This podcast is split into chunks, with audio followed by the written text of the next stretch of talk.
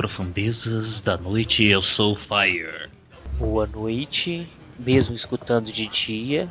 Boa noite. Eu sou o Mozendia, eu sou muito mal. Tio Coelho tá aqui de volta, pessoal. Goste ou não goste, tio Soma tá de volta. Adivinhe pra quê? Pra que será, Landucci? Boa noite. Olha quem voltou! Quem voltou! Lá, lá, lá, lá, lá, lá.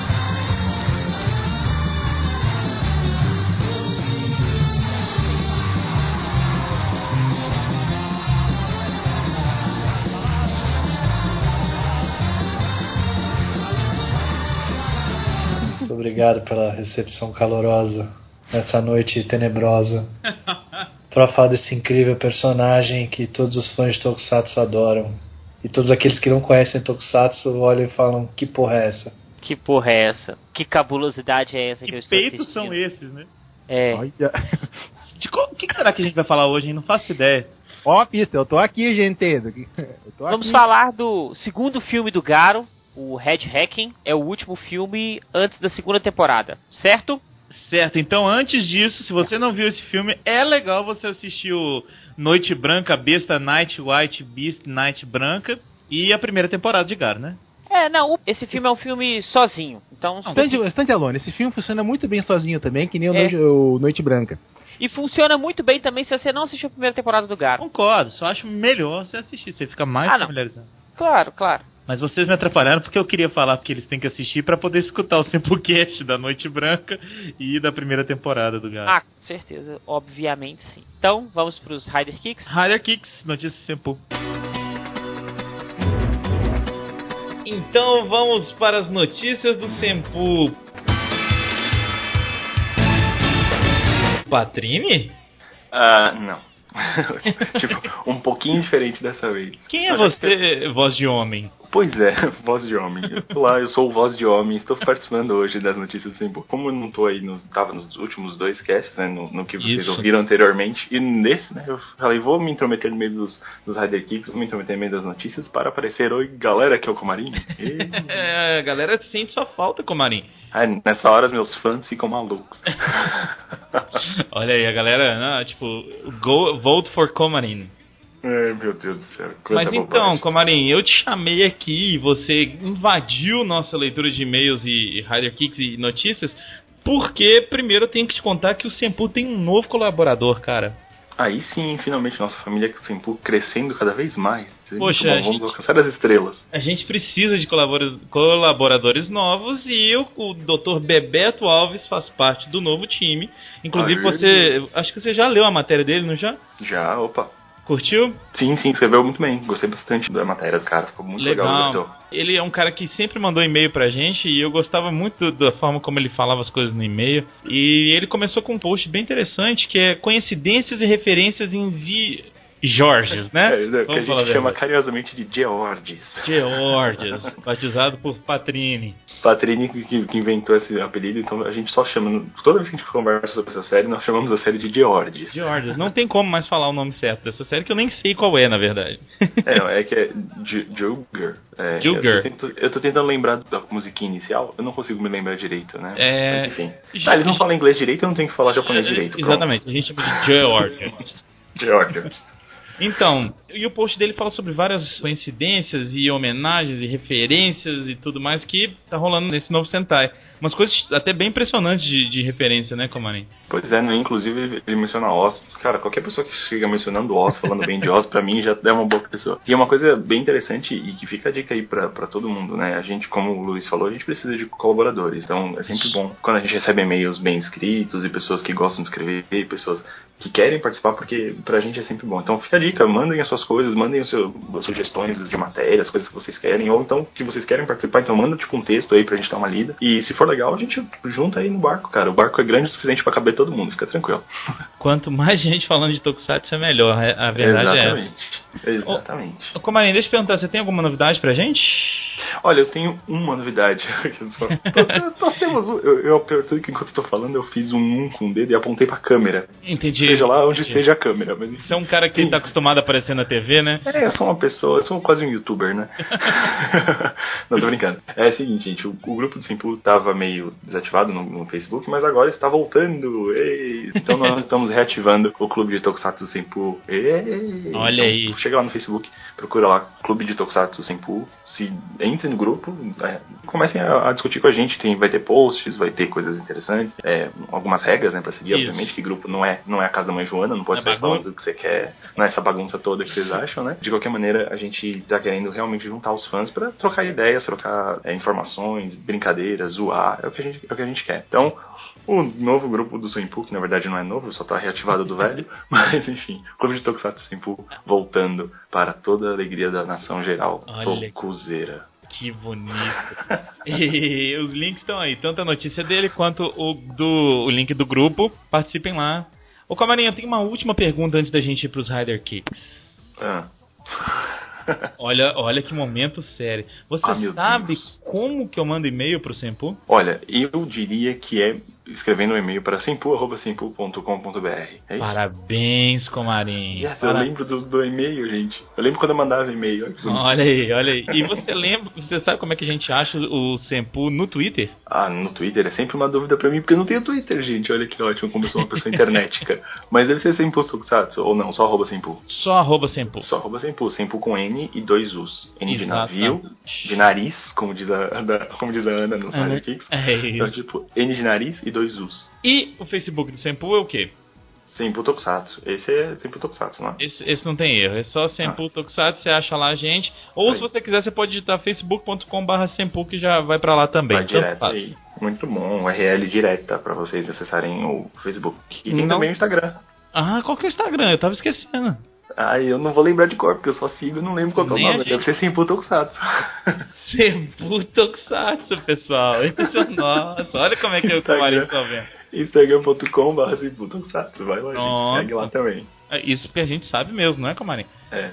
Tem o YouTube também, mas o YouTube tá, tá meio Tá, jogado, mas qual- vai voltar. Qual, que- vai qual, voltar. qual que é mesmo? Eu nem sei também. Sempu Tokusatsu. Deve ser, cara. É. Procurem Simpu, Simpu Tokusatsu lá no site do simpu.com.br. Tem todos os links para todas as mídias. Mídias não, redes sociais. É. Então vocês podem ficar tranquilos e fazer isso aí. Então tá bom. A gente espera vocês, comentem. Vocês não têm desculpa pra não comentar, que tem muitos canais, né? Exatamente. Sempre tentamos deixar todas as vias de comunicações abertas com os nossos colaboradores, barra ouvintes, barra leitores, barra todo mundo aí. Galera, valeu. E... Co Comarinho é praticamente o André Marques da comunicação. eu não sei, eu começo a falar aqui, tipo, desembestadamente. Eu tenho que começar a tratar isso. Olha só, Comarinho. Vamos para os nossos Rider Kicks então.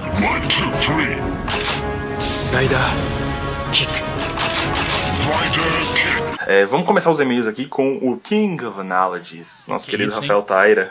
Ah, Por que, que o Rafael Taira colocou King of Analogies? Eu não sei. Ele sempre manda e-mail como King of Analogies. eu acho que é porque ele tá sempre analisando as nossas séries e O podcasts. que é algo muito bom, vamos, vamos falar a verdade. A gente sempre Não, gosta tá- de gente que analisa legal as Por coisas. favor, por Então favor. vamos ver o que, que ele diz aqui do seu e-mail, muito bonitinho, vamos lá. Olha. Vamos lá, King of Analogies, sobre o cast de Attack on Titan e Garo. Ah, ele vai falar Então, dos sobre- dois, né? Isso, são os dois últimos casts, né? Isso, isso. Não, o Attack on Titan acho que é um pouco mais velho, mas enfim. Não, um é caso, isso mesmo. É isso mesmo? É é que faz tanto tempo que a gente gravou que eu já não lembro mais nada. É, tá ótimo. Minha memória tá. Velho. Não, sou, cara. Vai fazer o quê? Vamos lá. Sobre o Attack on Titan, eu assisti no mesmo dia que vocês disponibilizaram o cast. Muito bom, sintonia. Na aí. nota 10. Sempre bom. Eu sinceramente achei um filme legal e divertido nas partes das lutas. Gostei dos gigantes. Não teria ficado tão galhofa. Ficaram bem construídos. De fato, os gigantes são assustadores. Você São, tem razão nesse ponto. E aí ele traz algumas informações pra gente sobre o mangá e o anime, né? Então o mangá atualmente está com 78 capítulos e 18 volumes.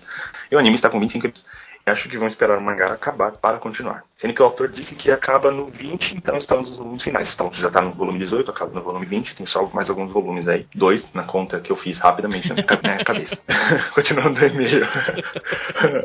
eu achei que o filme tem uma boa história, que abrangeu bem pouca coisa do mangá, se nós formos ver, porque parou bem na parte onde o o Eren vira titã e luta só um pouco. Ah, tem muita coisa que ainda pode ser mostrada. Deixo para vocês uma curiosidade que nessa franquia, nesse mangá, tem um personagem chamado História. História? Personagem chamado História. Ok, vocês que conhecem Attack on Titan devem saber do que ele está falando, História. eu não sei. né? enfim. E aí fazem muitos trocadilhos com o nome História, a palavra História para dizer o enredo. Ah, Ah. entendi. Muito bom, muito espertinho, né? Esse, esse autor que eu não lembro o nome. A irmã dela pra geografia e o pai dela ciências. Mais ou menos por aí, é uma família escolar. Olha aí. Ai, ai. Mas continuando o assunto. Ele continua meio dizendo que ele queria deixar uma curiosidade sobre a Torre. Então ele menciona o filme aqui do 007 Só Se Vive Duas Vezes, que é um filme meio- um pouco mais antigo, né? Inclusive Isso. ele coloca a data do filme aqui, 1967. Nossa. Esse filme, ele. É, pois é, 67. Velho pra caramba. Quem nasceu em 67 agora me Olha aí, apedrega, caraca, né? Mas, a gente perdeu muito ouvinte. Que era, toda, a parcela, né? toda a parcela mais velha né, que eu vi no nosso podcast. Você só Enfim. vem pros casts tipo, é, pra gente perder ouvinte, Comarim. Obrigado, viu? É, Eu gosto desse tipo de coisa, eu gosto de desafiar nossos fãs. Tá. Enfim, né? O filme 017, eu vi duas vezes, tem cenas no Japão, é, inclusive onde, onde tem uma cena que é uma batalha dentro de uma base que fica dentro de um vulcão artificial.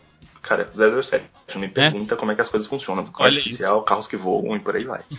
e a parte filmada no Japão, quem ajudou a fazer as cenas foi a Torre Studios. E olha só. E isso ajudou a divulgar o trabalho da Torre para o Ocidente, já que na época o estúdio era jovem, tinha menos de duas décadas de existência. Olha Legal, aí. duas décadas no, ele ainda é novinho, ainda ajudou o pessoal do 007 e agora está aí fazendo mais filmes por aí, né? E- Como se a Torre fosse super conhecida no mundo inteiro.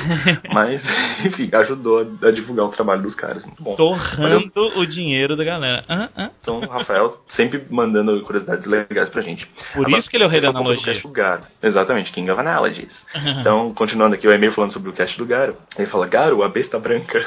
É bem legal. Como vocês disseram, dá mais a sensação de ser dois episódios um pouco mais longos. E mesmo sendo de 10 anos atrás, os gráficos não envelheceram muito. Concordo. É, o CG, né, tal, até que, até que tá. Na verdade, eu acho que o CG nem importa muito, né, assim, Não. pro, pro Garo, né? Porque eu acho que a história é, é meio profunda e, e mais aggressive e uma história mais adulta, então eu acho que os, os efeitos acabam ficando até em segundo plano mesmo. Aliás- a gente nem se incomoda tanto. Toda vez que a gente toca nesse assunto, eu sempre falo, o Garo não precisava transformar. Pra mim, ele se viu é É. muito melhor. Então, Até porque as, as cenas de CG com o, leão, o leão dourado, ele, ele detrai um pouco, né, do, É um da pouco tensão do que tá rolando. Cavaleiro Zodíaco.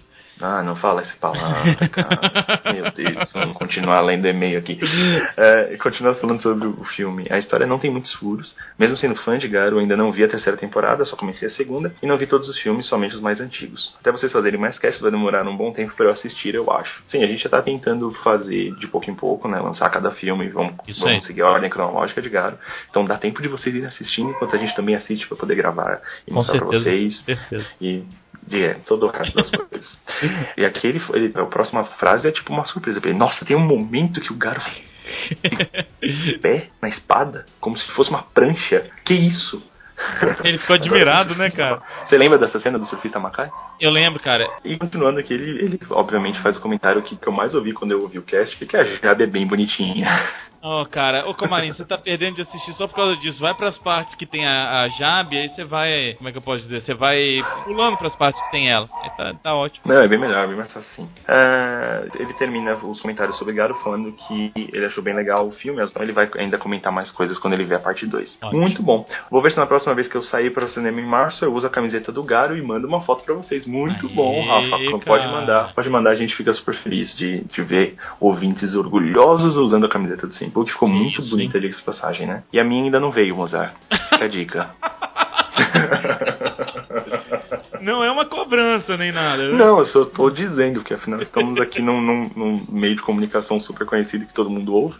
Já põe aí o, o, reclame aqui do, do Senpu, cara. Também assim, né? Então, Rafael Taira, valeu pelo seu e-mail, King Analdis, e aí a gente continue mandando e-mails. Agora tem mais um de Garo pra você ouvir com a gente, ou assistir o filme e depois falar o que você achou, mandar highlight kick, mandar opinião, é isso que a gente quer. Um abraço, Tara. Ele sempre manda e-mail pra gente, então o cara é um, é um ouvinte fiel. Exatamente, exatamente. É um ouvinte colaborador já, né? Olha aí, Sempre olha tem e-mail, sempre tem um e-mail dele pra ler, é sempre bom. Ele vira um colaborador. Ele e o João Carlos, que eu- é a primeira vez que ele manda e-mail, se eu não me engano. Vamos ver aqui. Oi, pessoal, comecei a ouvir vocês esse ano e eu pensava que nunca ia ouvir um podcast de Tokusatsu com qualidade até conhecer Olha aí. vocês. Olha, Olha, aí, cara. olha, olha, não é esse tipo de pessoa que a gente quer pra vida É como isso, amigo, é isso, cara. como, como uma pessoa pra estar junto sempre, pra conversar. É isso aí, João Carlos. Eu vou obrigado, fazer um. Eu vou imprimir esse e-mail numa camiseta e sair na rua assim. Meu site! Na verdade, na verdade, esse barulho que você está escutando é a minha impressora, porque eu já tô fazendo um quadro. Ah, os otários, Comarim sempre na frente.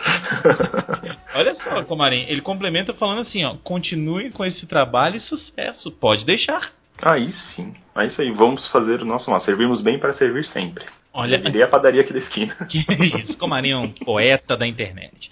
É, ele continua assim, ó.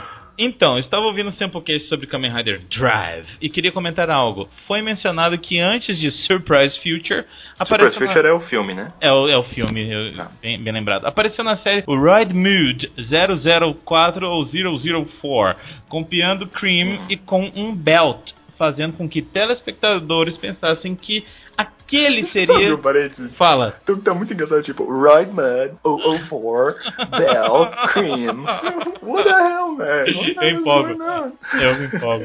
Fazendo com que os telespectadores pensassem que aquele seria o Cream do trailer do filme. E comentaram que, como 004 ou 004 copiando o Cream estaria com o Belt, sendo que o Belt nem foi criado? É, na verdade, tipo assim, o cara aparece com, com um belt durante a série, Isso. só que ele não poderia aparecer porque ainda não tinha sido criado. Mas Ah. ele- eu acho que o filme corrige isso, pelo que dá a entender. Peguei, peguei. Ele explica, olha aí.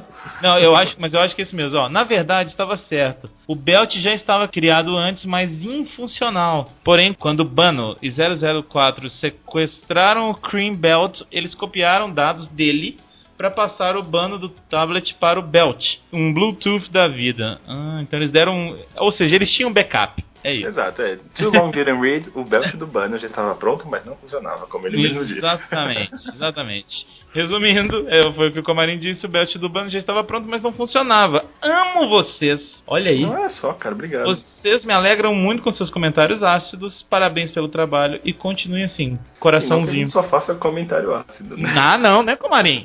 Não, vamos falar de Cavaleiros de novo? Turned off what? Ah, não, cara, por favor. Melhor não, a gente tá perdendo muito ouvinte. Na verdade, foi registrado uma média de, de 58 pessoas a menos ouvindo cast quando eu falei mal do Kurumada. Olha Mas, só. enfim. Eu, eu tô muito preocupado com o PS que o João Carlos deixa, que é o seguinte: iniciei minha noiva no Decade. Poxa, meu. Ah, Ô, João, João, você parece ser ah. gente boa, você parece ser uma pessoa tão legal, cara. Não coloca as pessoas pra assistir de Kid logo no começo, não, cara. Não, cara, deixa a galera com. Sabe, você não precisa.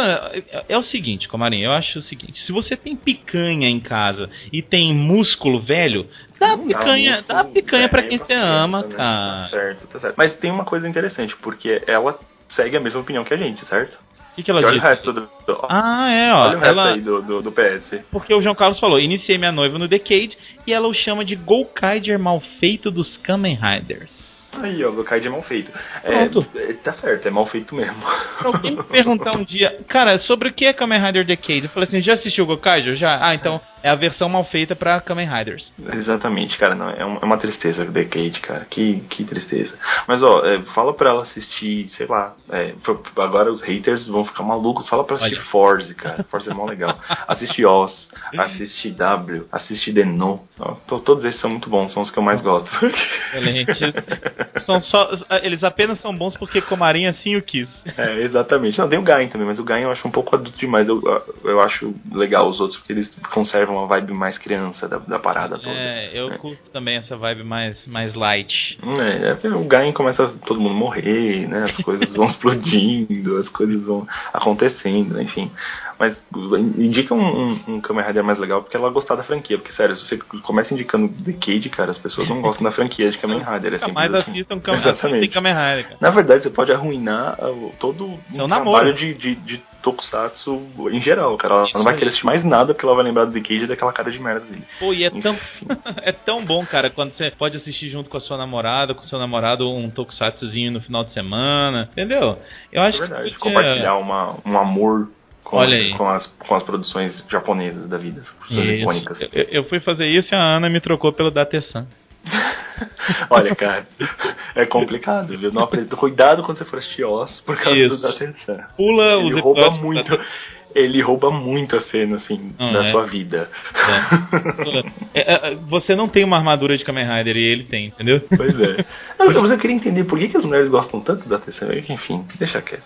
É, cara, é melhor não. A Patrine não tá aqui hoje, tá, tá doente, então deixa pra lá. cara. Não, é capaz de a gente ficar falando da atenção, da atenção, da atenção, ela vai colocar um adendo no, no cast falando, eu amo da atenção. Oi, gente. É. Patrine aqui, da Tessan é lindo sem camisa. Aí, ó, Eu, eu porque. até, eu até ia falar isso, porque, tipo, na verdade, hoje tem Minuto Patrine? Não, eu não sei, acho que não, ela tá. Patrine Ah, é de Patrine campo. tá convalescente, gente. Ela Tá. não tá muito bem essa semana.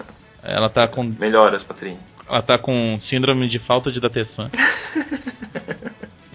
Menos assim. Bom, enfim. João Carlos, obrigado por curtir a gente, por gostar do nosso trabalho. Valeu, mano. Você disse que ama a gente, pô, a gente ama todos os nossos fãs também. Obrigado pelo- pelos elogios e, e toda, toda a parte em que você fala como a gente é legal e como você gosta da gente. Obrigado por essa parte. A gente É gosta muito bom. de receber elogios.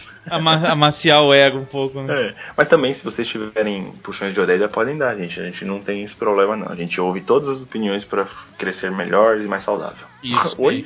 Como quem toma Yakult, né? é. É que me veio isso na cabeça, sei lá. Você tá ótimo hoje, Marinho. É, é ótimo quando eu começo a falar, tipo, sem, sem roteiro, né? Tá uma beleza, eu começo a falar um monte de besteira. Enfim, desculpa, gente. Você tem que ver o Comarim é, jantando com a gente no Outback, é Deus sensacional. amado. É só bobagem, só, só bobagem.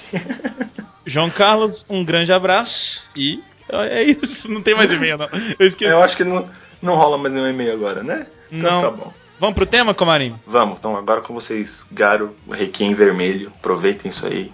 E Isso a gente aí. se fala na- daqui a duas semanas. Eu talvez esteja aqui daqui a duas semanas, mas eu não tô no cast, tá, gente? Eu sei que vocês vão sentir minha falta, mas fiquem tranquilos. Não, mas, Vou voltar.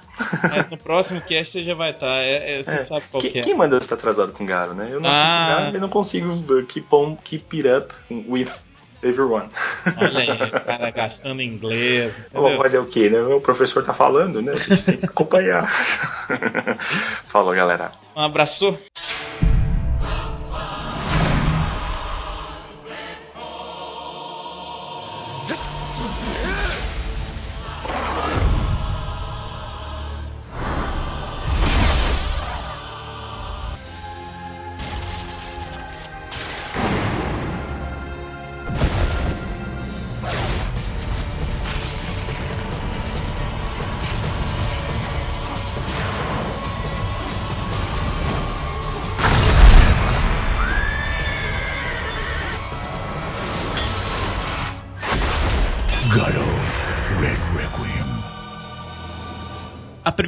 Quero falar sobre esse filme é que ele foi lançado em 3D.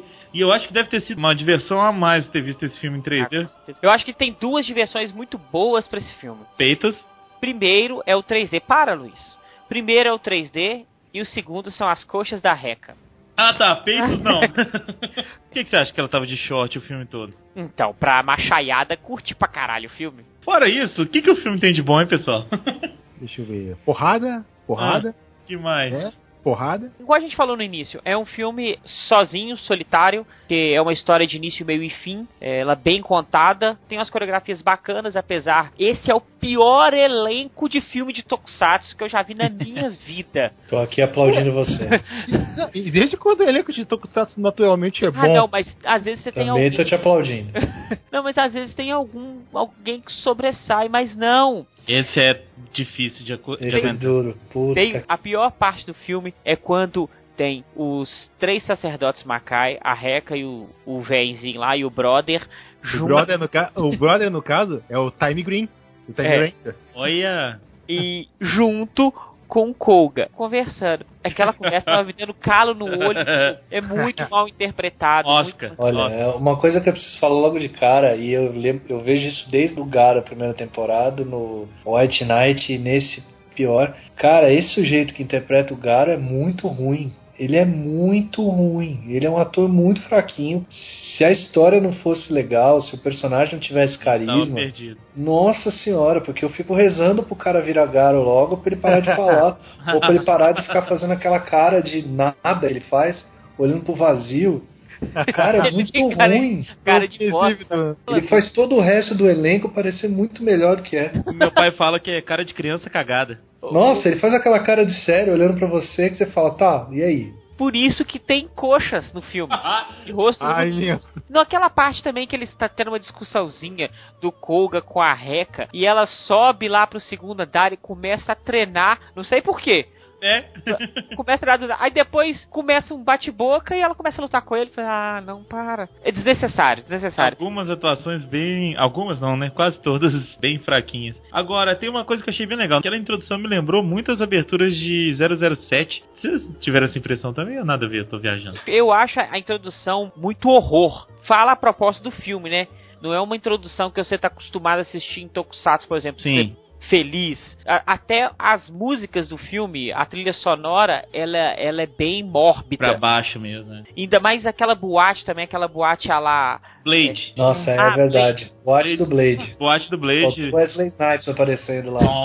A cena do confronto, Cara, a cena do confronto, eu tava ouvindo a música, na minha cabeça tava tocando o Transformado do Blade. E aquele sangue jorrando em cima e o.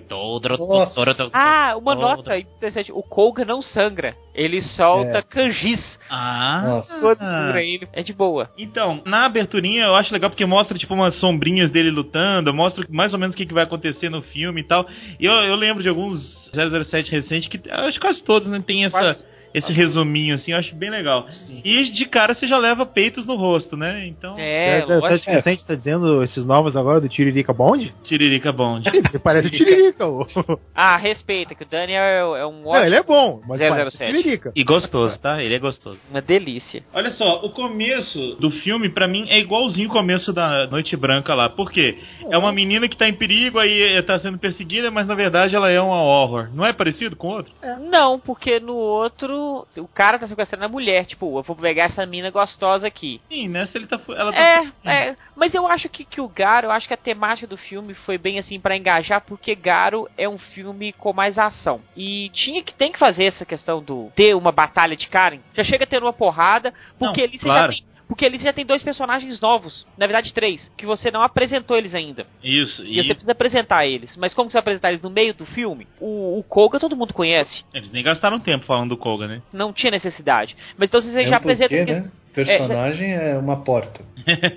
Ele é uma porta. Você chega ao fim da primeira temporada sabendo a mesma coisa que você sabia dele no começo da temporada. É, aqui a gente só tem o aprofundamento do treinamento dele, um pouquinho de É, criança, exato, mas- é exato. Você sabe um pouco do, do passado dele, das coisas que ele prometeu pro pai, essas coisas todas, do que ele vai virar o Cavaleiro Garo, etc e tal, mas a interpretação do cara derruba tudo isso. Tem aquele, tem aquele template do Kenshiro do Hokuto no Ken. Ou aquele template do Clintão do, dos faroestes, os paietes, assim, de o herói sériozão, que não... É, sim, sim, não, ele, ele quer ser isso mesmo. Ele O claramente bom- ele não, quer ser o, o, o homem sem nome. Tem que reconhecer isso aí realmente. A interpretação dele não é lá essas coisas. Mas pelo menos funciona pra série até Não, hoje. é, fu- funciona, né? não, Mas- funciona, funciona pra série. Ah, Não é uma interpretação, ela é, ela é ok pra série, não é uma boa interpretação, mas como o personagem, ele é meio isso, é como o Ryan Gosling no Drive também, tipo, é aquilo. É É. Você sabe o que é o personagem? Não. Ele precisa falar alguma coisa? Não. Não. Não. Mas é, é, é o que o personagem está pedindo. É O personagem do Kuga no, no Garo, na série e no filme, é isso. Ele não é um homem de palavras, é um homem de ação. E ele deixa que todo o, o restante do, do elenco faça esse, esse trabalho, né? De explicar a história, de fazer ela andar, de contar o que tá acontecendo, de servir como personagem orelha pra gente entrar no mundo tanto da série quanto do filme. E ele é o cara da ação. Famoso Na hora, que tudo, na hora que a gente escuta tudo, que a gente descobre, ok, é sobre isso que tá acontecendo, aí ele entra em ação, literalmente, e Isso. resolve a parada. Isso é na série, no filme e tal. Então por isso que ele incomoda tanto. Mas se você tirar as cenas que exigem dele mais, aí a coisa fica difícil. Se não tem um elenco de apoio que segura, eu acho que a menina faz a reca, aí sai bem nisso. Além dela ser muito bonita, ela segura bem o personagem dela. O velhinho também, aquela cena mais lá pra frente, quando a gente descobre o- os segredos que ele tem e tal. Isso. É uma cena boa também. Eu acho que eles seguram bem. Porque se jogar tudo nas costas do, do cara lá, Ah, tá. não, não ia rolar. Não ia rolar. Aí o filme ia ser chato. O que o filme não é, né? Não. O filme, já adiantando, eu achei o filme bem divertido. Então, Não, eu ele- gostei ele é- muito do primeiro, mas esse eu gostei bastante. Achei bem Eu acho que esse, esse é melhor do que a, a Besta Branca. Quanto a carisma de, de protagonistas, eu acho que vai dar uma melhorada nas outras temporadas, quando eu trocar o protagonista. Mas realmente tem que reconhecer, esse lado porta do Koga, acho que transpareceu bem mais agora nessa, nesse filme. Até porque Talvez- nos outros talvez- tinham mais cavaleiros, né? É, Uhum. talvez. Esse, porém, faltou o zero nesse filme. É isso aí. Por isso que. Exatamente, eu eu ia citar isso. Porque na série tem o, o Zero e o Zero é o oposto dele. É. Não, deu Ele é um ator muito mais competente, tem muito mais carisma como personagem destransformado, né? Ele funciona muito melhor. Não, ele um Sim, por isso que ele vai ganhar uma, ganha uma série só dele. Exato, né? E, e tem o lance do. Como, se, como é um filme, você tem muito menos tempo. Na série você consegue, mesmo essa coisa mais, mais porta dele, trabalhar. não incomoda tanto, assim, porque você tem episódios curtos e você tem o desenvolvimento dos vilões, você tem a- o metaplot que conta a história inteira. Nem sempre foca Então, nele, né? Exato, não incomoda tanto, mas como é um filme, você tem ali uma hora e meia de, de história, tudo gira em torno dele, né, querendo ou não, incomoda um pouco mais. Então fica um pouco mais. Mas eu acho que o, mas o, o- a história em si, o roteiro em si, me levou a prestar atenção no, no filme e ficar preso nele. Quando você vê o vilão, descobre que, que o lance do espelho, É. né, me lembrou muito um clássico do cinema nacional. Espelho de carne. Exatamente.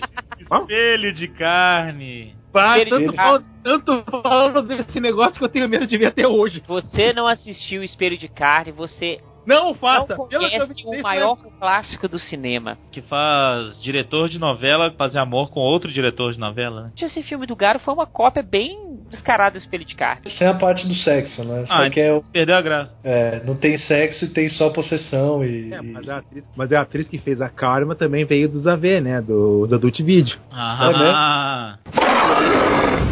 Tem uma coisa que logo no começo do filme eu já eu acho que é uma faca de dois legumes, como diz os Mamonas Assassinos. Porque você percebe que é uma produção melhor, acho que mais bem feita do que a- a- o filme anterior. Só que durante o, o resto do filme eu senti falta do que teve mais, tanto na primeira temporada quanto no, no- no Noite Branca, que é a bizarrice. Esse aqui é um pouco menos bizarro, ele é mais misterioso. Só que eu adoro as bizarrices. Tudo bem que tem um bicho gigante com uma foice no, no começo, que é um bebê, né? Mas É, não tem, por exemplo, aquela mulher cabulosona que anda com, com, com os braços. é, eu, eu senti falta de coisa esquisita, assim, aleatória, No como tinha. é, no mas tem, design das tem- criaturas, né? Isso você fala. aí, isso tem aí. que notar uma coisa muito interessante. Olha só que, que eu achei cabuloso pra um tokusatsu. A Karma, a pessoa olha pro espelho, fala o seu desejo mais profundo do fundo do coração, vai até ele porque fica em êxtase por ver aquilo e quer alcançar aquilo de alguma maneira e chega lá, a Karma destrói a pessoa e pega a alma dela, certo? Beleza. Ok, a Karma morreu, a alma de ninguém voltou, de ninguém foi libertada.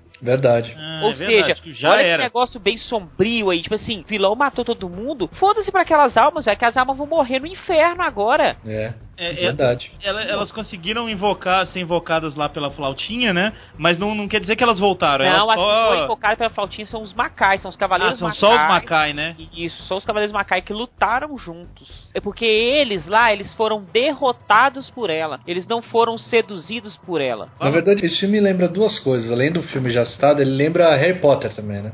Ah, as magiazinhas e tal. Não, não, não. Harry Potter, o. Acho que é o Pedra Filosofal, que tem o espelho. É o- O é. espelho de hoje é Zed, que é basicamente a mesma história do desse do Red Ah, que a- Olha pro espelho e a pessoa enxerga isso, enxerga o principal desejo. E aí, no caso do, do livro, filme, a pessoa fica ali na frente e definha até a morte, porque ela enxerga no espelho o maior desejo. No caso do, do Red Hacking, a pessoa é sugada para dentro do espelho, mas o princípio é o mesmo. Então também tem isso. Então também tem essa questão de ser um plot não diria que é mais simples, né? Menos bizarro, porque continua sendo bizarro e a primeira criatura que aparece logo no começo é sensacional, assim. Ou a Mia lá, a Minia, sei lá o nome do sujeito que é, o- que é o criador, Keita Anemia, nunca lembro o nome do cara. Ele é, foi muito feliz no, no desenvolvimento desse monstro especial, esse que, que aparece primeiro. Mas o plot é mais simplesinho mesmo, mais direto ao ponto, não tem tanta camada. A única coisa que eu achei sensacional, realmente sensacional no filme, é quando você descobre o lance dos dois vilões.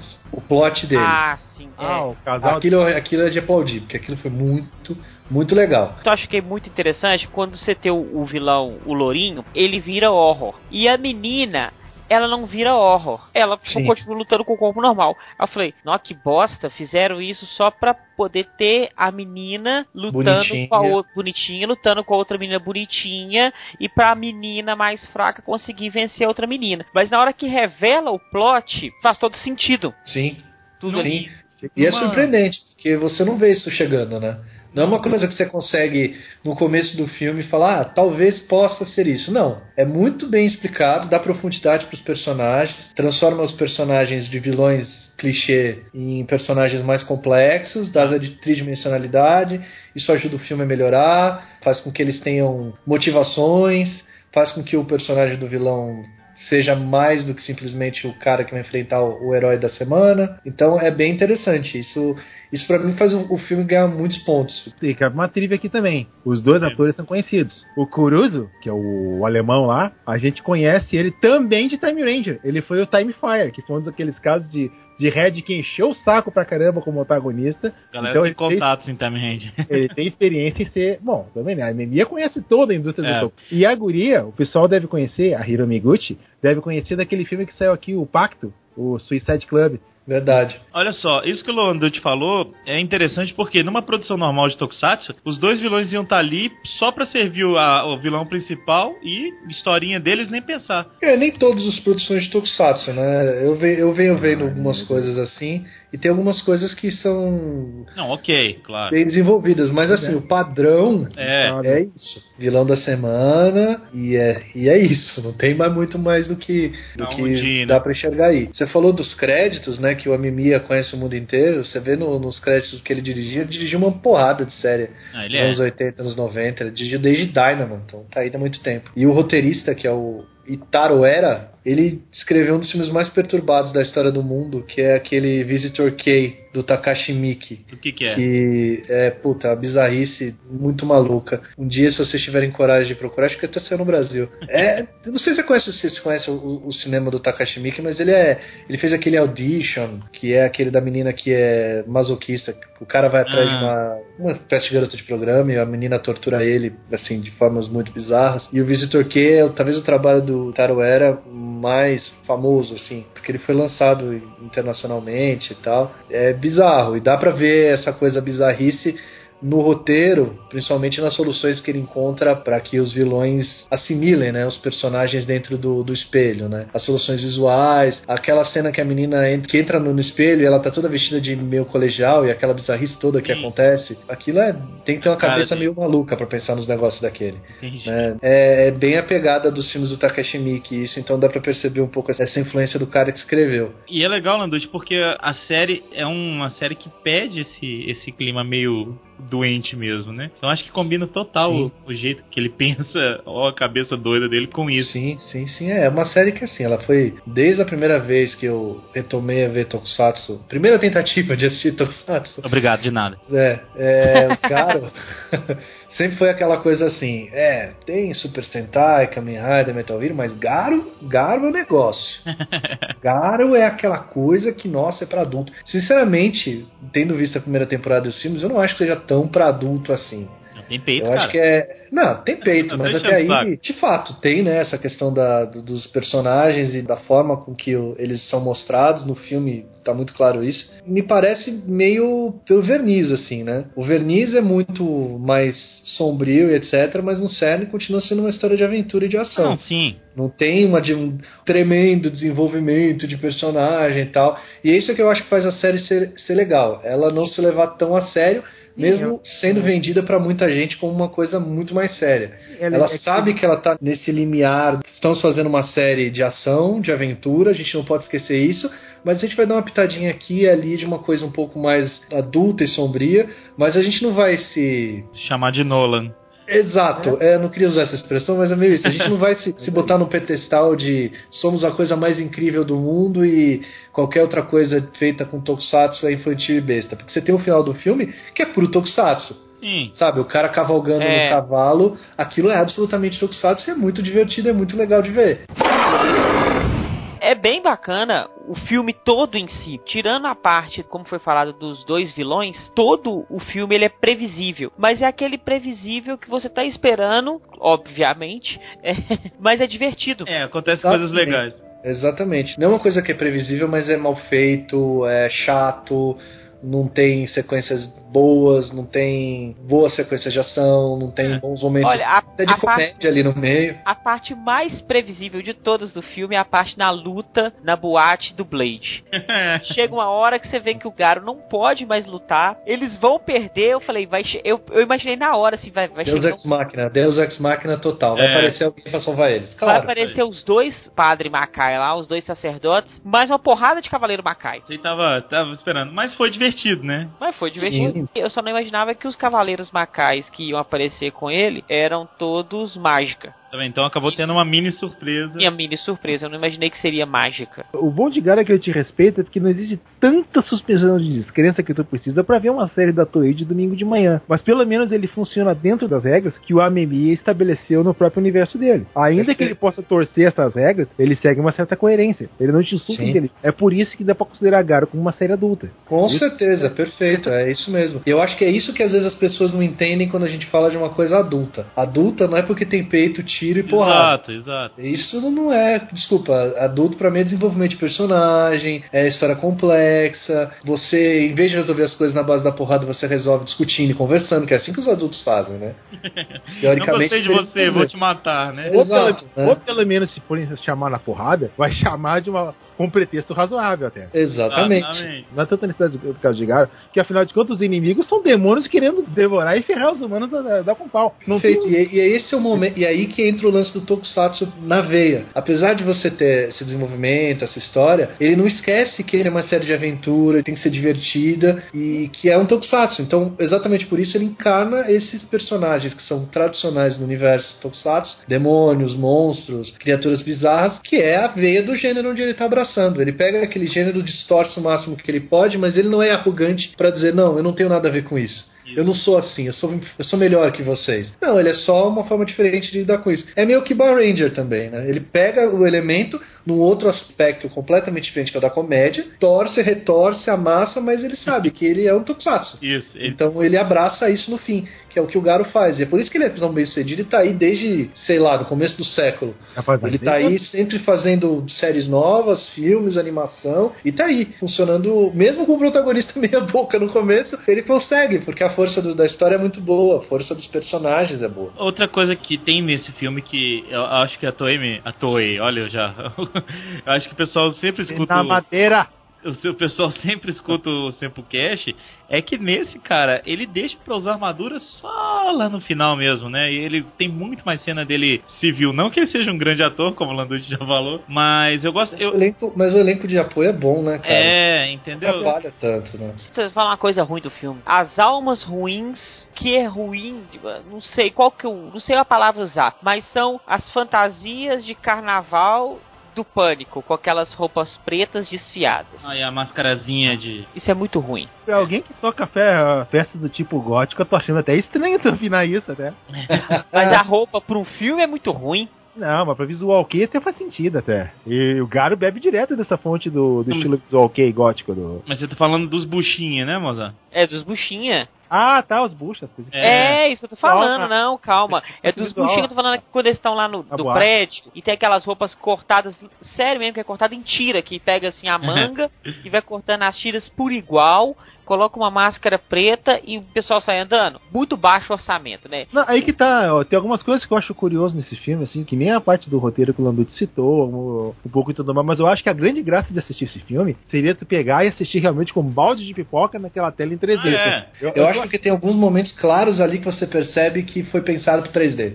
Tem. Principalmente as ações do espelho, muita quebra de na luta final, aquilo, é, aquilo tá claro que foi pensado pro 3D, pro cara que tá experimentando aquela sensação de estar tá vendo a tela grande, com todo aquele envolvimento da tela, do cinema, etc. Aquela primeira É, luta ah, com o touro que tem o madeirão na cabeça com a mulher pelada. Sim. Então, aquela luta também, ela é toda 3D, se for pensar bem. Inclusive, ela não é tão legal vista normalmente, igual a gente assistiu. Porque ela é mais ou menos, mas ela Eu não sei de 3D. vocês. Eu Ah, assisti o filme em 2D. É claro. Sim, sim, né, também.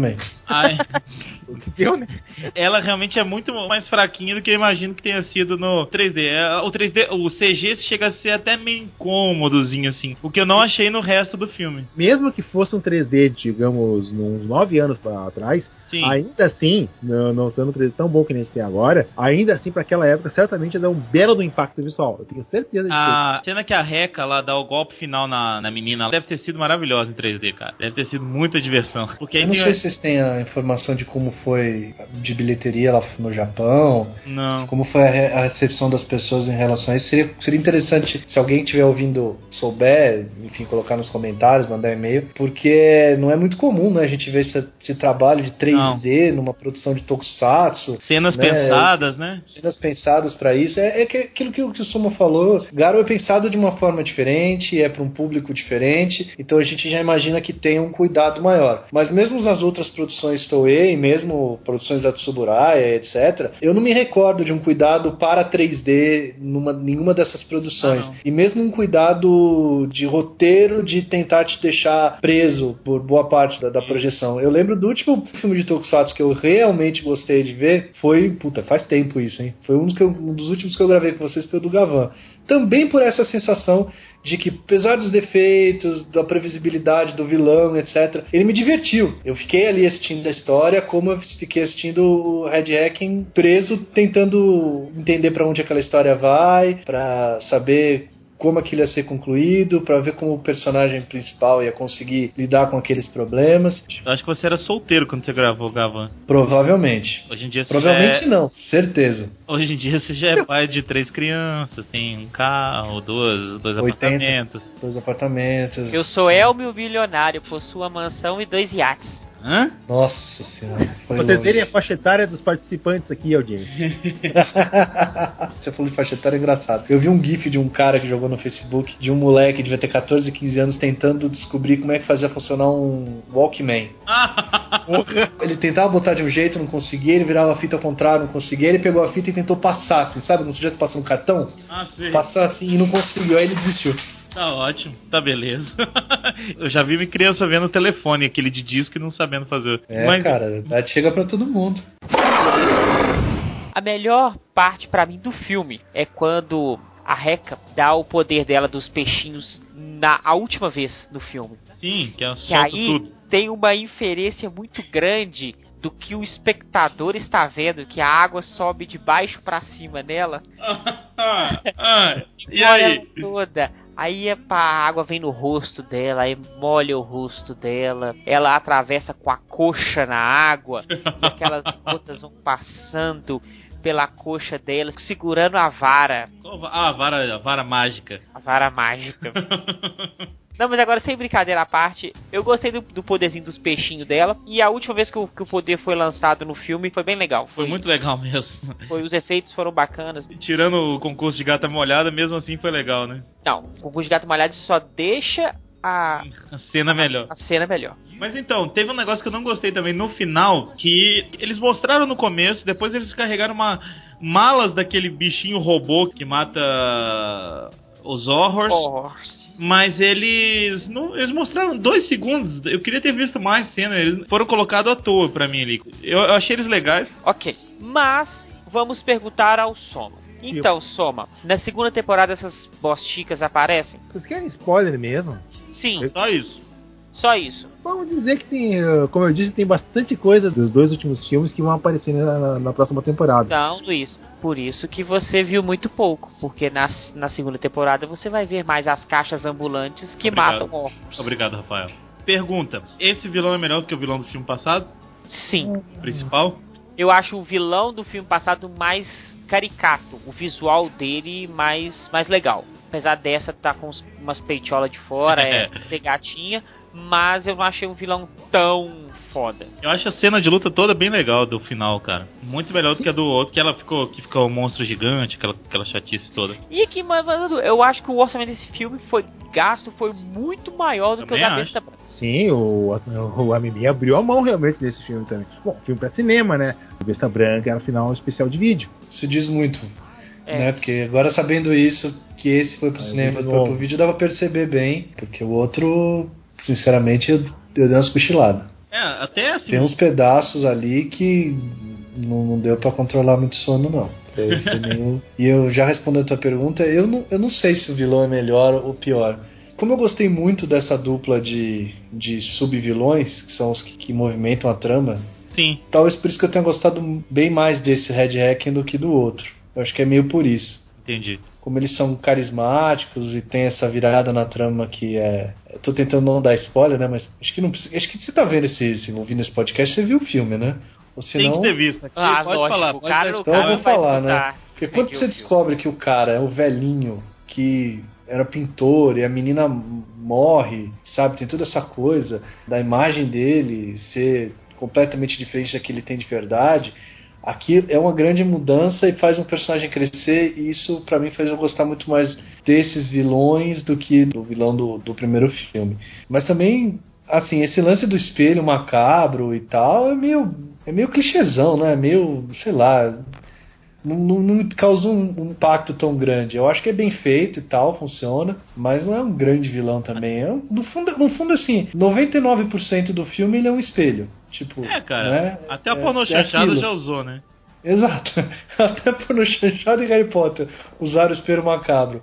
Só no final, quando você tem o confronto com o galo cavaleiro, cavaleiro do apocalipse, que é bacana, e aí o, o E tem espelho um ganha força. dragãozinho, um dragãozinho bonitinho atrás, eu gostei. Viu? Dá pra você fazer uma armadura grande Sim. sem ficar galhofa. A do Garo que você tá falando, né? A do Garo, Ficou com um bem legal. dragãozinho Ficou atrás. bem legal. É, eu, uma coisa que tem que falar é que o, o CG que a gente sempre critica em produções de Tokusatsu, né, esse excesso dele, essa tentativa desesperada de usar CG em tudo. No caso desse filme, ele é bem dosado com as criaturas reais, ou pelo menos o CG tá tão convincente que as criaturas digitais parecem reais. É como eu falei em outros podcasts. CG nunca é usado levianamente no Garo. Sim, com certeza.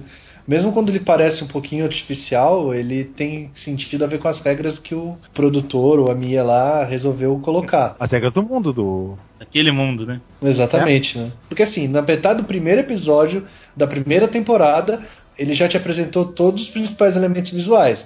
Você já foi apresentado ao, ao anel que fala, você já foi apresentado a armadura dele, a forma como ele se transforma, a qualidade da animação do- dos monstros. Claro que, com o passar do tempo, a qualidade técnica vai aumentando por motivos óbvios, né? Desenvolvimento de tecnologia.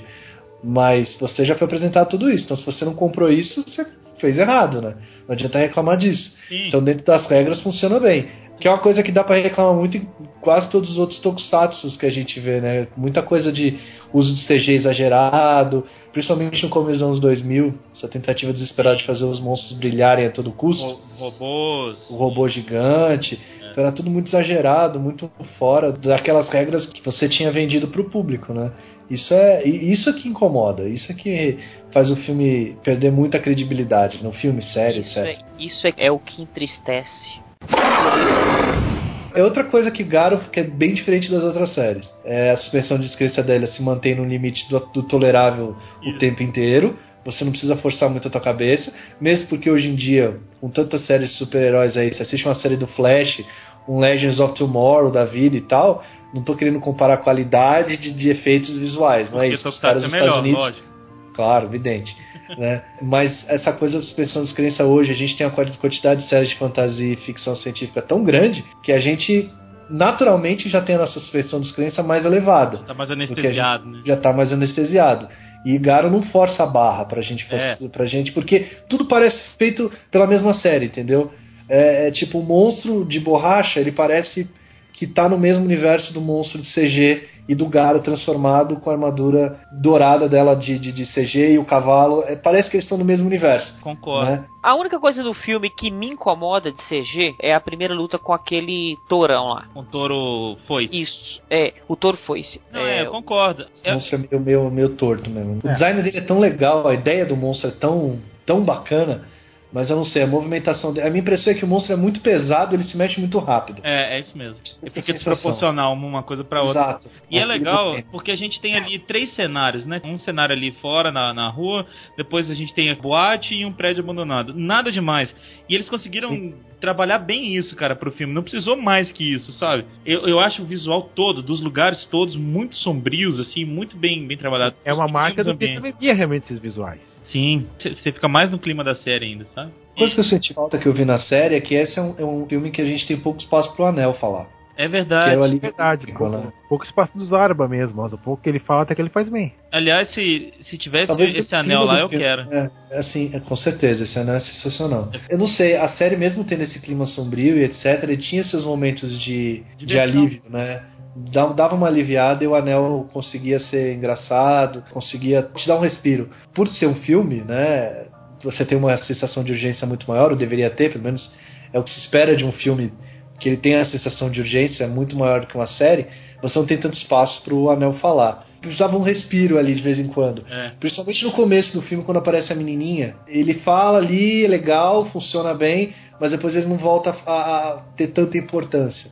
Eu, eu queria ter visto um pouquinho mais dele, mas também é um detalhe, né? É só porque a- ele na série funciona tão bem, né? Acho que no caso, assim, Landucci, acho que talvez o, o Amemia queria realmente um, um tom um pouco mais pesado e tudo mais, então ele restringiu um os Zarba pra, pra permitir o menos comédia e mais tensão. Mas Lembrando que também ó, isso foi feito com um filme 3D, aumentar a tensão também com o recurso desses aí, certamente é algo que o Amemia é, é, queria usar bastante no, no filme. Eu tenho certeza Sim. disso. Sim, sim, sim, é proposta. É, é- isso é uma cobrança do cara que, que viu a série e gostou do personagem e queria ver mais. Mas Todo mundo sentido. gosta do Zarba. Todo mundo. Inclusive, ele, ele começa e termina o filme, né? Ele que faz a pequena introdução e termina lá só com ele. Deve ter sido bem legal ele 3D ali, só ele na tela. Realmente, eu senti falta, igual o Landucci falou, de pequenas inserções dele ali, dando umas, umas tiradinhas. Tem hora que ele até faz isso, que é o Koga tá chegando na boate, assim, as meninas mexem com ele e ele fala assim: Você vai falar que você não tá gostando nem um pouquinho de fazer isso, né? Podia ter pouquinho, alguns outros momentos mais leves, assim, concordo.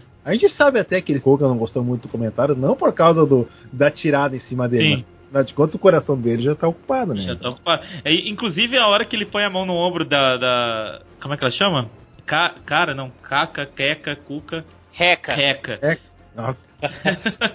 a hora que ele põe a mão no ombro assim e fala assim, vai dar tudo certo, não sei o que, eu achei que ia rolar um beijinho, só que eu lembrei que ele tem a amada dele, pintora, e aí ele pergunta se ela pinta como eu pinto, e assim vai. Foi legal não ter um clima de romance no filme, né? Porque- Não tinha porquê. Não tinha porquê, Não, exatamente. faz, não faria sentido, seria uma forçação de barra muito grande. Ia né? ser horroroso, ia ser horroroso. Não, não, a personagem é forte, ela é desenvolvida pra ser independente.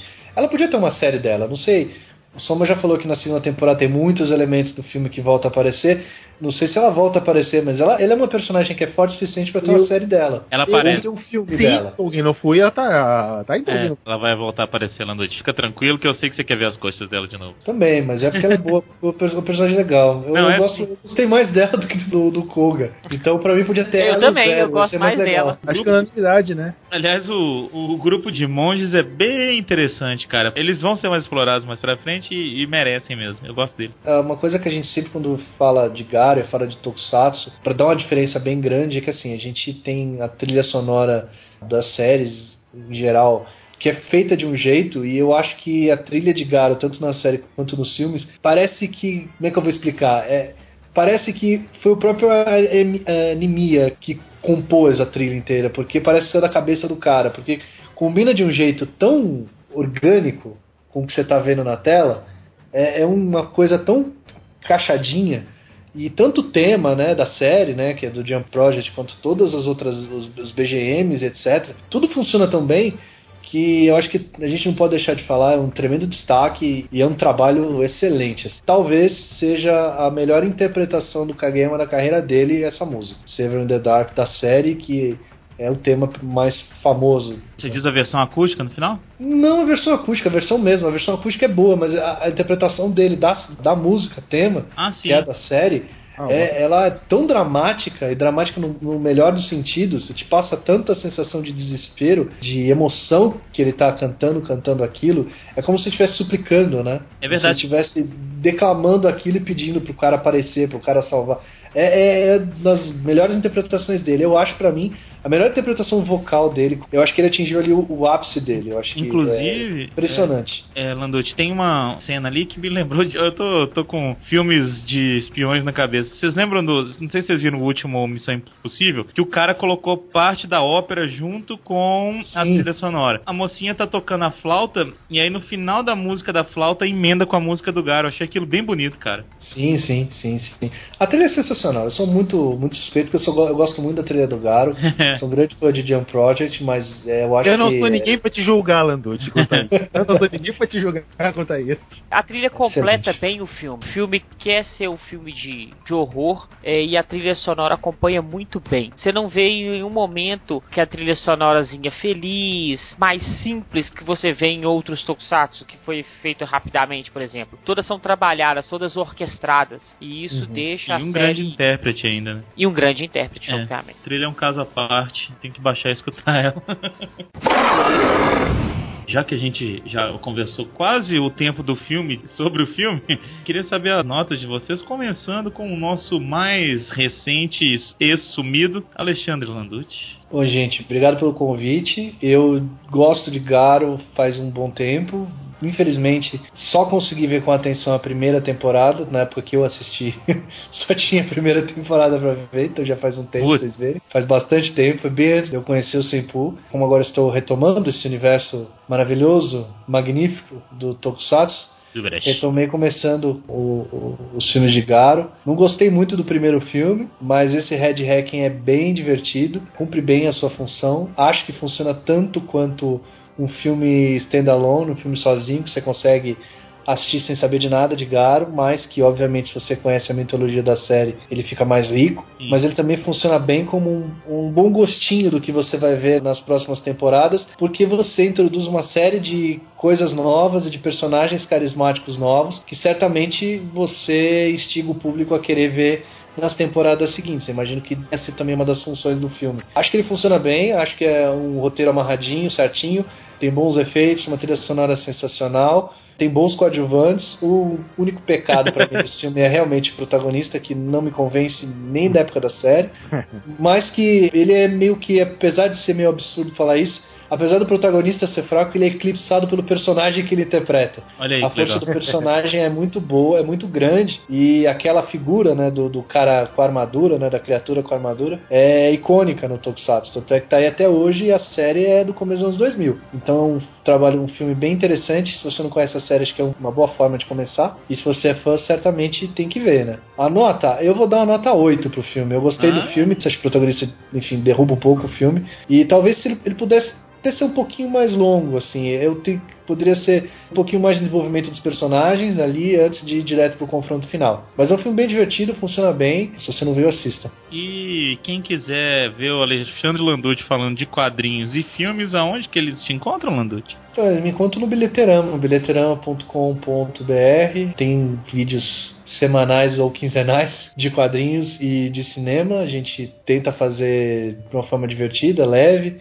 e passar um pouco de repertório e conhecimento para as pessoas e estimular a conversa. Então, se vocês quiserem, acessem lá. Dá o link aí embaixo. que gostem. Bom, Rafael Soma, vamos ver se você vai manter a nota alta aí. Ai, ai, porque você sempre me força a barra, sabendo que eu, eu nunca vou dar uma nota baixa pra Garo, velho. tipo, eu acho que tudo que eu já poderia dizer so- sobre esse filme, Landucci já falou. A única coisa que eu posso realmente comentar à parte é que a- nesse filme a gente consegue ver que realmente o Amemiya se consolidou quanto ao rumo que ele queria dar pra franquia. Sim. Garo é, uma- é um projeto do próprio Amemiya. Ele mesmo botou dinheiro do próprio bolso, não correu atrás de produtora nem nada Legal. criou tudo necessário para criar a da franquia. A série teve um bom sucesso, motivou esse especial em vídeo e também motivou esse filme. Dá pra ver realmente que toda a experiência do Amemiya em conseguir fazer não só uma franquia que consegue funcionar em suas partes isoladamente, mas tu vê que o conjunto todo dele funciona. E isso vai ser mais aparente agora quando a gente for ver a próxima temporada, Makai Senki, que elementos do que a gente viu até agora vão aparecer em Makai Senki, e da mesma forma a série também vai conseguir sustentar um pouco sozinha. Isso é uma coisa que eu nunca posso deixar de elogiar, essa genialidade do Amemiya. Não é genialidade, é experiência, que ele tá aí faz muito tempo na parada do Tokusatsu, e ele realmente conseguiu com o Gara levar um passo acima. Naquele tempo já conseguiu levar um passo acima, já em, em 2010, quando esse filme saiu. E até agora também ele tá con- conseguindo tocar a ficha tranquilo. Vou seguir a média do Landucci e vou dar ele uma nota 8 também, pelos Hum, menos, menos porém. Mas aí que tá. A média vai tender a aumentar um pouco mais por causa que eu sou fanboy da. Sim. Eu sou fanboy. Mas eu tenho que manter um pouco de restrição. Aqueles pontos realmente citados de que a série ela, ela consegue tanto agradar a gente que não é iniciada quanto aos fãs, acho que é o maior ponto a favor da franquia, mas eu tenho que realmente ressaltar que os pequenos porém técnicos e o maior defeito de todos, a gente não conseguiu ver isso como deveria ter sido visto. Nós não conseguimos ver em Sim. 3D. Se a gente tivesse visto em 3D, certamente a nova ia lá em cima. Ah, eu acho que Mas, é subir. pra ser, pra ser um pouco justo e limitando, vamos deixar em 8. Soma, onde que a gente encontra também que é injusto eu não fazer propaganda de você? Mas é claro, né? Vocês podem me encontrar lá no blog Nobumami, nobumami.blogspot.com, onde eu tô tratando basicamente daquele aspecto de cultura pop, trabalhando um pouco mais as opiniões que vocês tanto gostam de ouvir. vocês sempre sabem que eu vou falar um pouco mais além do que vocês veem por aí em outros lugares. E agora, esse ano, eu tô fechando também 10 anos de blog, Olha, parabéns. Ó, 10 anos também. e vem coisas por aí. O pessoal do, do Facebook te adora. Só. Mas, Soma, Claro. você tem 20 anos, então você começou a escrever no blog com 10? 20? Não, eu 20 de carreira. É, eu tenho, eu tenho, eu tenho, não interessa, vamos lá. Olha só, eu tenho 10 ah, 10 anos. Olha eu louco. Eu tenho a, me- a mesma opinião que vocês, não vou ficar me repetindo. Eu queria falar um negócio que eu não falei na, no cast, que eu não gostei um tanto assim das coreografias de luta como eu gostei em outras produções do Garo. Eu achei, a- principalmente da, da eu não vou saber o nome dela, no Reca. Cara. Principalmente a da Reca um pouquinho lentas demais. Eu já vi coisas mais rápidas e mais ágeis nos outros filmes. Pouquinho, pouquinho. Não, não é ruim não, de jeito nenhum. Mas já vi, já vi coisa melhor em Gar. Fora isso, aqueles pequenos detalhes que Landucci e Rafael e Mozart já apontaram. Só que por causa desse negócio da luta, me, me chateou um pouquinho. Minha nota vai ser 7.9 pra ser o diferentão. Fire, Hum, se fosse o Peco interpretando o Garo, ficaria melhor? muito melhor. Ia ser Oscar. melhor filme internacional. E você, Mozart? Já falamos tudo aí, completando, para não ser redundante, então não vou falar novamente. Mas eu não gosto do elenco. Tem alguns momentos bons, mas no geral eles são fracos. A Reca salva porque ela é muito bonita, muito bonita mesmo, e tem um par de coxas delicioso. Mas o filme por si só ele se vende, funciona sozinho. Você não precisa da série, não precisa dos filmes anteriores. É só ver aquele herói lá quebrando o pau, matando os demônios e pronto. Então se dá pra se divertir com um balde de pipoca durante a tarde aí, um ótimo sessão da tarde, nota 8. Oh, todo mundo aí na média, eu que só fui o, o do contra. Você deu nota 8, só que aí Só você quis dar você, diferentão. 7.9. 7.9, o E diferentão, é oito. o rei do Você, cinema, então, rei do né? cinema. Então, pra encerrar esse cast, eu queria fazer uma pergunta pra você. Manda. Por que que essa vilã não conseguiu matar o Garo? Porque ela Porque não... ele é o Garo, pô. Não, porque ela não era nervosa, ela era karma.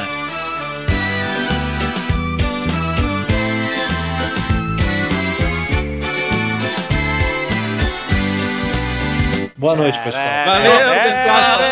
Até semana que até vem. semana Até daqui a que vem. 15 dias. Beijo. Beijo Coelho de você. chau. Até daqui a 15 dias. A mesma praça,